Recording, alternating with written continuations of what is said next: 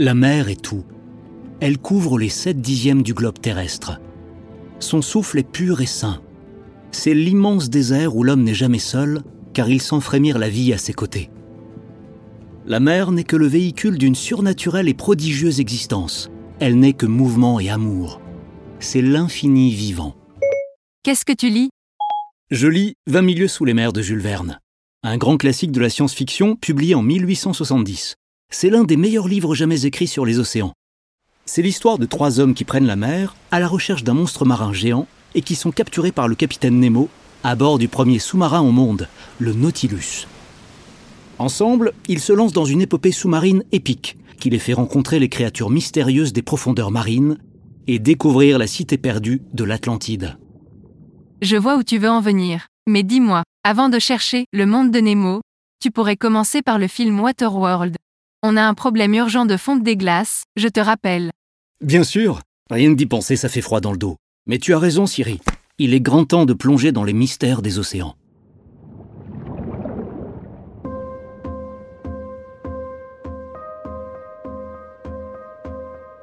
Bienvenue dans Horizon 2050, le podcast qui décrypte les tendances de l'économie et du marché pour relever les défis de demain. Je suis Kokou Agboblois, responsable mondial de la recherche économique, cross-asset et quantitative de Société Générale.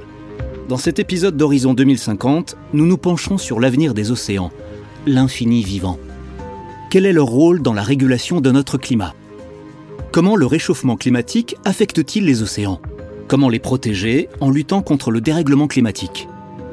Et enfin, notre planète ressemblera-t-elle à celle du film Waterworld, suite à la fonte des calottes glaciaires et l'élévation du niveau de la mer de plusieurs centaines de mètres? En fin d'épisode, nous découvrirons quelles solutions concrètes sont mises en place pour lutter contre la pollution plastique dans nos océans avec Nisha Baker, la directrice des partenariats de The Ocean Cleanup. Démarrons notre enquête. Dans la mythologie grecque, Poséidon est devenu le dieu de la mer après avoir gagné, avec ses frères Zeus et Hadès, la guerre des titans contre leur père Cronos. Poséidon est l'incarnation même de la nature imprévisible de la mer, en colère et enragé par tant d'orages, et calme et paisible par beau temps. L'océan, c'était aussi le royaume des monstres. Et à ce titre, Poséidon était le protecteur des marins et de tous ceux qui travaillent ou voyagent en mer. Un dieu imprévisible pour une mer changeante. Mais aujourd'hui, c'est la science et non la mythologie qui explique les humeurs de l'océan. Eh oui, la mer est aussi turbulente que complexe. Un article intéressant de la National Oceanic and Atmospheric Administration nous éclaire un peu plus à ce sujet. Les vagues sont généralement causées par le vent. On parle alors de vagues de surface, qui sont créées par la déformation de la surface de l'eau par le vent. Les forces gravitationnelles du Soleil et de la Lune, elles aussi, provoque des vagues qu'on connaît mieux sous le nom de marée. Si je comprends bien, c'est grâce à la Lune que les surfeurs peuvent s'éclater dans les rouleaux, et qu'on retrouve nos affaires de plage trempées si on ne fait pas attention. C'est tout à fait ça. En fait, c'est un ballet cosmique dans lequel la Lune et l'océan sont partenaires. L'un mène la danse et l'autre suit, mais les deux jouent un rôle vital et virtuose pour parvenir à un équilibre parfait. Mais je m'égare. Plongeons maintenant dans l'impact de l'océan sur le climat terrestre. Mais avant ça, enfilons nos tenues d'aquanautes, les astronautes des mers, pour explorer cette vaste étendue d'eau dont 80% n'est ni cartographiée, ni explorée, ni observée à ce jour. Euh, des aquanautes Comme le capitaine Nemo et son sous-marin le Nautilus, dans le livre de Jules Verne que tu lisais tout à l'heure Exactement, Siri. D'ailleurs, je me demande à quoi ressemblerait une version moderne du Nautilus en 2023. Attends, je lance une recherche rapide. Celui qui s'en rapproche le plus semble être le Nautil. C'était le premier submersible à explorer l'épave du Titanic au fond de l'océan, tiens-toi bien, en 1987. Parfait Une exploration en eau profonde s'impose et nous aurons besoin de ce Nautil. À vos ordres, capitaine Koku. Le Nautil est actuellement amarré à Brest aux côtés du navire océanographique, l'Atalante. Je nous ai réservé deux billets d'Eurostar, on part dans quelques heures de Saint-Pancras. Puis une voiture de location nous attend à la gare du Nord pour la suite du voyage. C'est parti Waouh, c'est rapide Un dernier check. Passeport, ok. Portefeuille, clé, manteau, tout est bon. Allons explorer de nouveaux mondes et, au mépris du danger, avancer vers l'inconnu.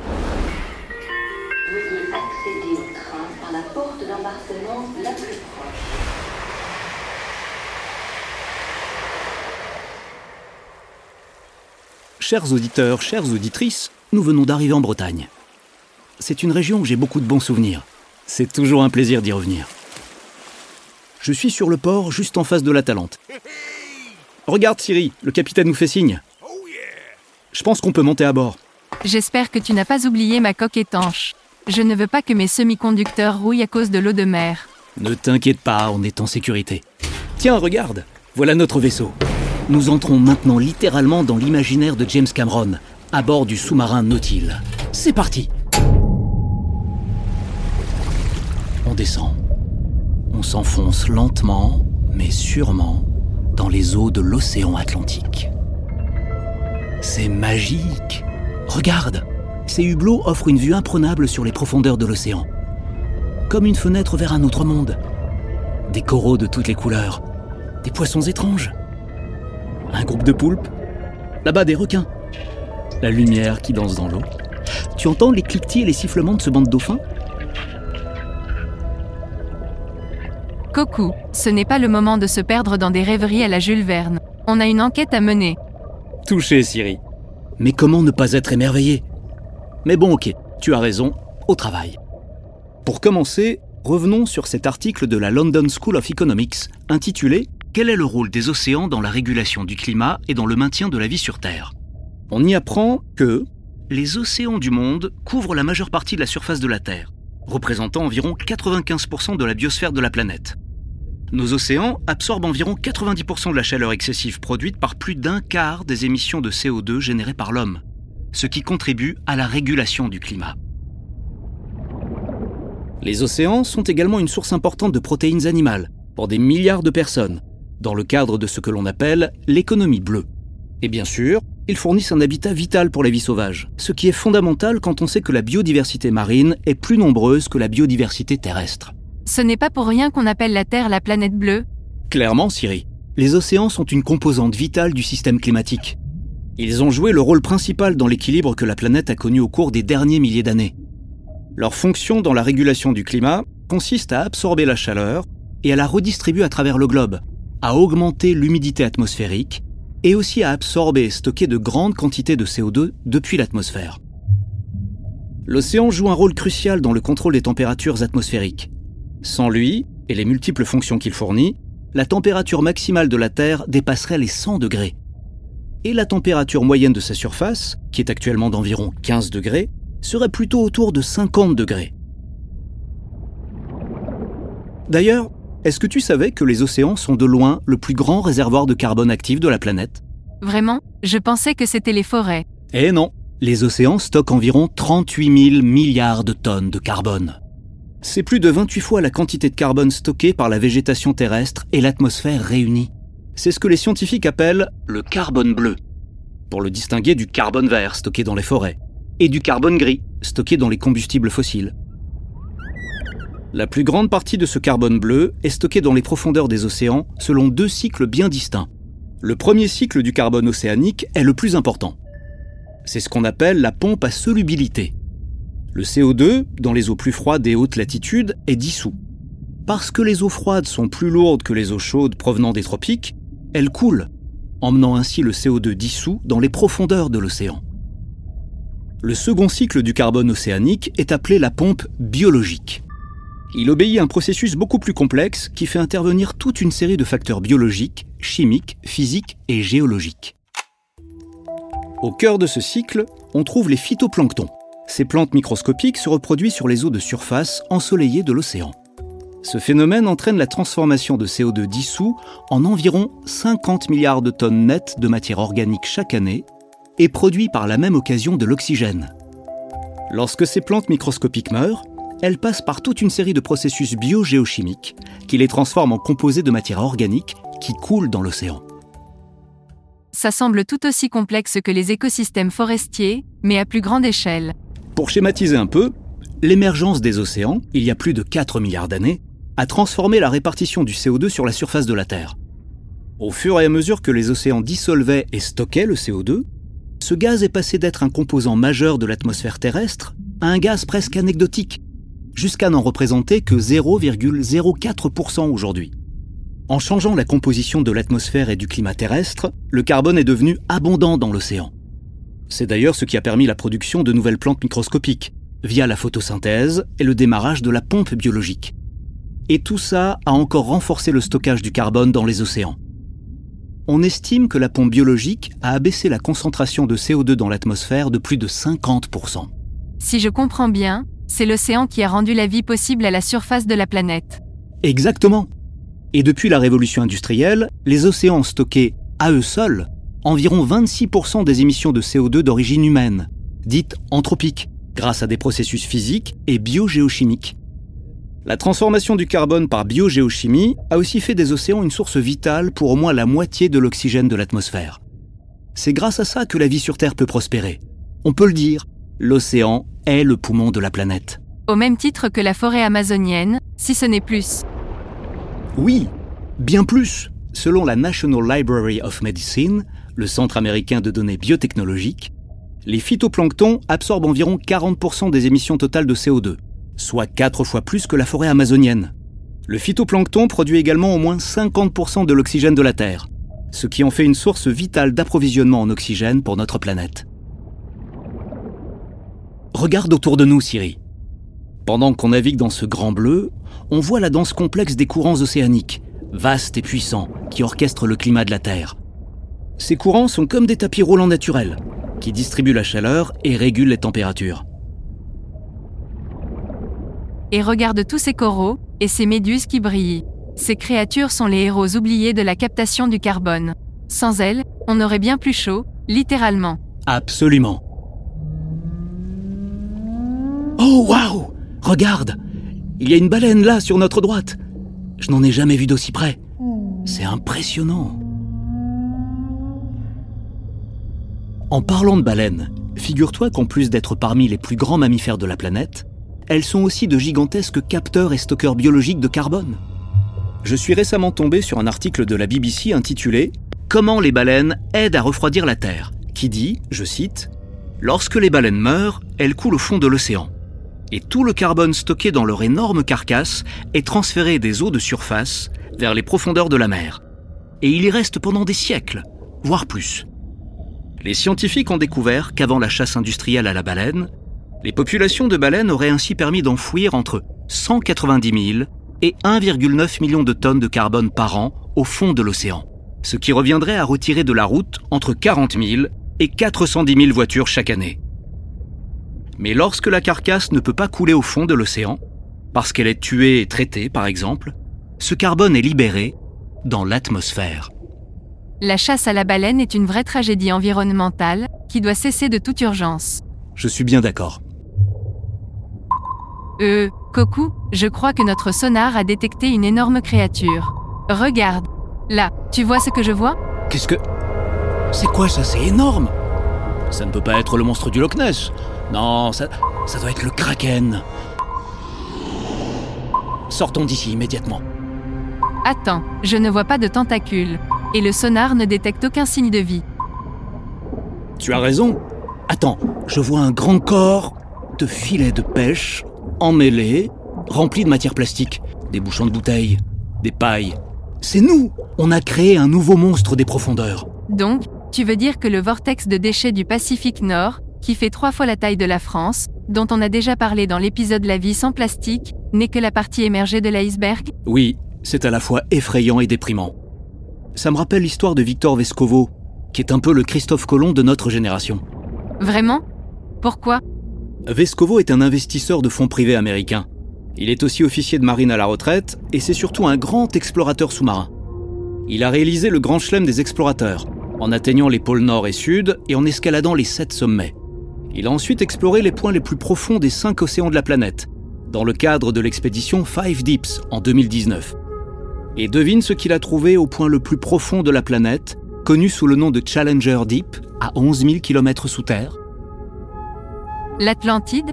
Nemo le poisson clown? Non Il a trouvé un sac en plastique et des emballages de bonbons. C'est incroyable. Bravo les humains. Grâce à eux, le plastique est allé là où personne n'est allé avant. C'est trop dur à avaler. Je pense que je suis à court de bateau. Il est temps de remonter à la surface. Hé, hey, Siri Je ne me sens pas bien. Je suis une célébrité. Tu m'entends? Sortez-moi de là. là. Siri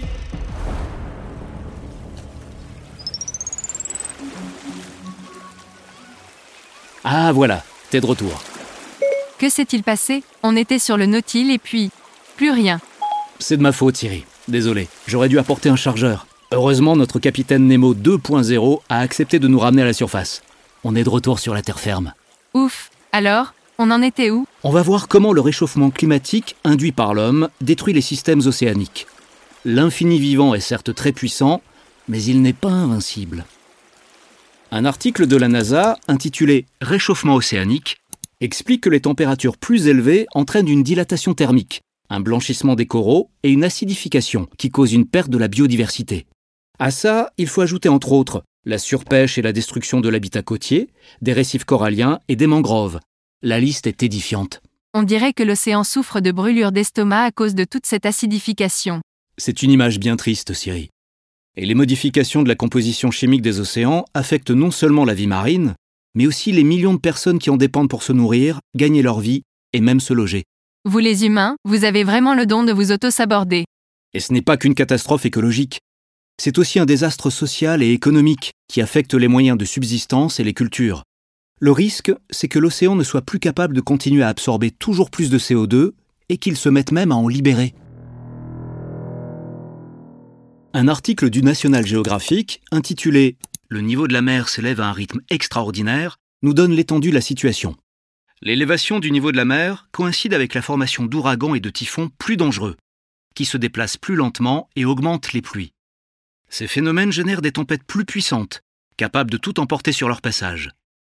Une étude a révélé qu'entre 1963 et 2012, près de la moitié de tous les décès dus aux ouragans de l'Atlantique ont été causés par des ondes de tempête. Le film Waterworld pourrait donc bien devenir une réalité dans quelques siècles. Je vois. Mais s'il te plaît, Coco, peut-on parler des solutions maintenant? Bien sûr. Déjà, on peut dire que la conservation des océans est, sans surprise, une priorité essentielle. C'est l'objectif de développement durable numéro 14 de l'ONU. Conserver et exploiter de manière durable les océans, les mers et les ressources marines, aux fins du développement durable. La Banque mondiale a également produit un rapport intitulé Cadre pour le développement de l'économie bleue, qui vise à aligner les incitations économiques pour protéger les océans. Il couvre quatre types d'activités. Tout d'abord, l'exploitation des ressources vivantes, telles que les fruits de mer, la biotechnologie marine. Deuxièmement, l'extraction de ressources non vivantes, minéraux, énergie, eau douce. Troisièmement, le commerce dans les océans et à leurs alentours. Et enfin, quatrièmement, la réponse aux enjeux liés à la santé des océans, à la protection du littoral et à l'élimination des déchets. Tout un programme. Comme tu dis, pour mieux comprendre ce qu'on peut faire, il ne faut pas traiter l'océan comme une victime de plus, mais plutôt comme un allié. Un allié puissant dans notre lutte contre le changement climatique, étant donné son rôle universel sur notre planète. Lors d'une conférence TED Talk intitulée les ingénieuses solutions de l'océan pour le climat, l'océanographe Suzanne Ruffo nous livre deux clés intéressantes. Premier point, sauver les océans est trop souvent perçu comme un objectif secondaire.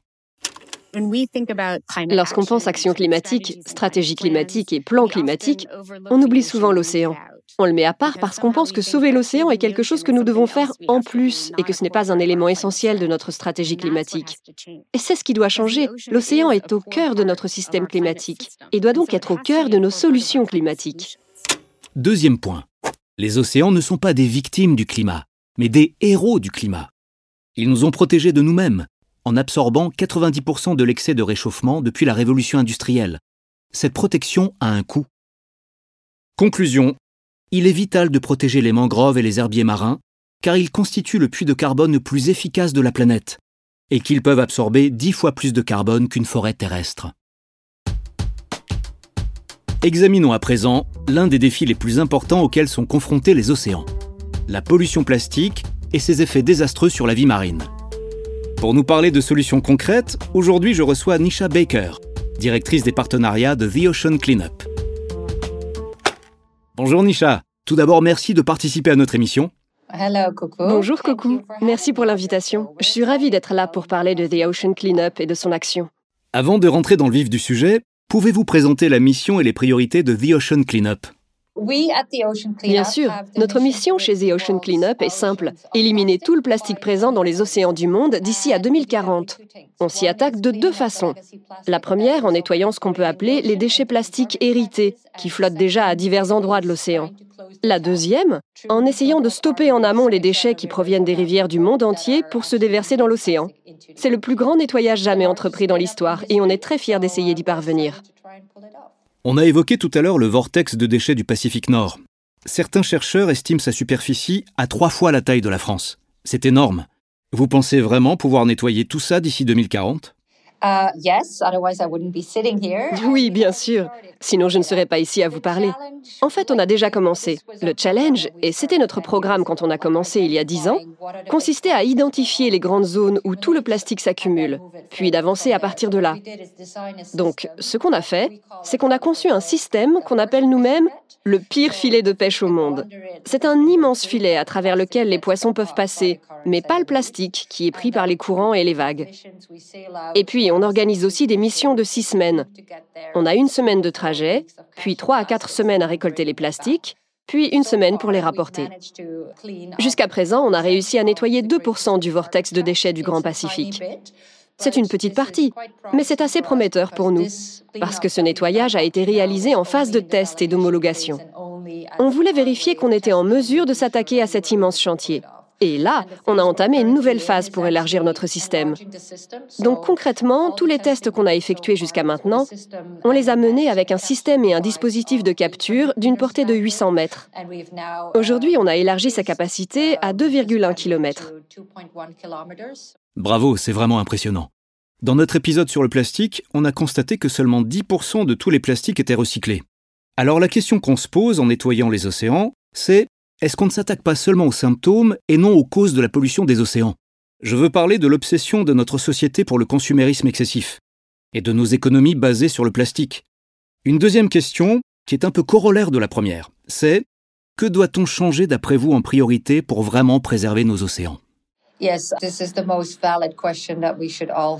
Oui, si on devait tous se poser une seule question, c'est vraiment celle-là. S'agit-il d'écoper à la petite cuillère un bateau en train de couler ou de faire véritablement quelque chose pour changer le système Bien sûr, pour résoudre le problème, il faut changer le système. Et comme vous le dites, le cœur du problème, c'est la surproduction de plastique.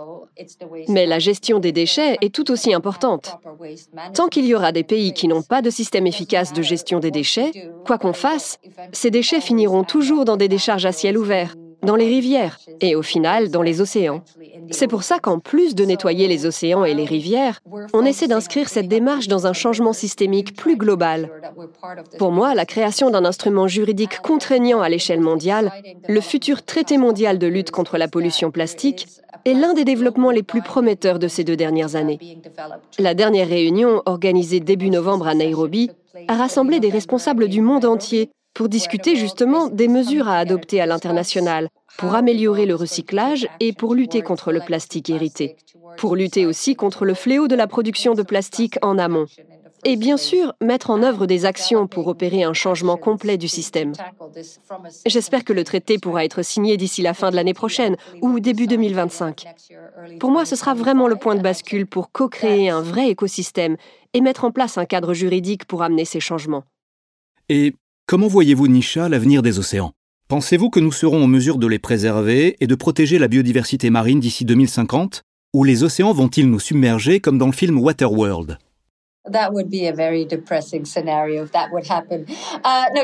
Ce serait un scénario catastrophe. Mais c'est vrai qu'il y a des raisons de s'inquiéter. Parce que vous le savez, les océans sont notre plus grand dispositif de capture du CO2 sur la planète. Il n'y a pas d'alternative. C'est comme ça. Et là, on est allé tellement loin qu'on n'a même pas une idée précise de la gravité de nos actions. On n'a pas encore pu mener des recherches sur le sujet. On ne connaît pas précisément les effets des microplastiques qui sont dispersés dans tous les océans. On ne sait pas ce qui pourrait arriver si on ne nettoie pas le vortex, par exemple, et qu'on laisse ces milliers de tonnes de déchets se dissoudre en micro-nanoplastiques. Mais en réalité, on n'a plus vraiment le temps d'attendre les conclusions des recherches scientifiques. Il faut agir maintenant. Ce qui m'inquiète, c'est que pendant que nous, on essaie de nettoyer tout on nous dit que la production de plastique va encore tripler d'ici 2050. Rien n'indique qu'on va arrêter de produire du plastique ou que notre comportement va changer de manière significative. Donc ce que j'espère, et ce qu'on essaie de promouvoir, c'est un changement de tout le système, un changement des comportements. Et pour ça, il faut créer tout un écosystème pour travailler ensemble. Et une fois qu'on aura atteint ce point de bascule, ça peut aller très vite. On doit clairement déclencher un changement au niveau systémique. C'est ce que vous êtes en train de faire, et c'est vraiment passionnant. Merci infiniment d'avoir participé à cet épisode. Merci à vous de donner de la visibilité à notre cause et de m'avoir reçu dans votre émission. Pour conclure cet épisode, j'aimerais citer une phrase du roman d'Ernest Hemingway, Le vieil homme et la mer.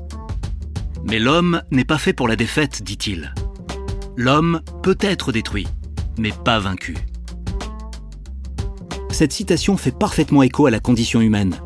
Elle en appelle à notre détermination et à notre capacité à lutter sans relâche contre des obstacles qui semblent infranchissables. Siri, un dernier mot? Eh bien, je pense que quand on a la chance de vivre dans un beau sous-marin jaune, on devrait tout faire pour l'empêcher de couler. Tiens, c'est vrai ça. We all live in a submarine, submarine, submarine. We all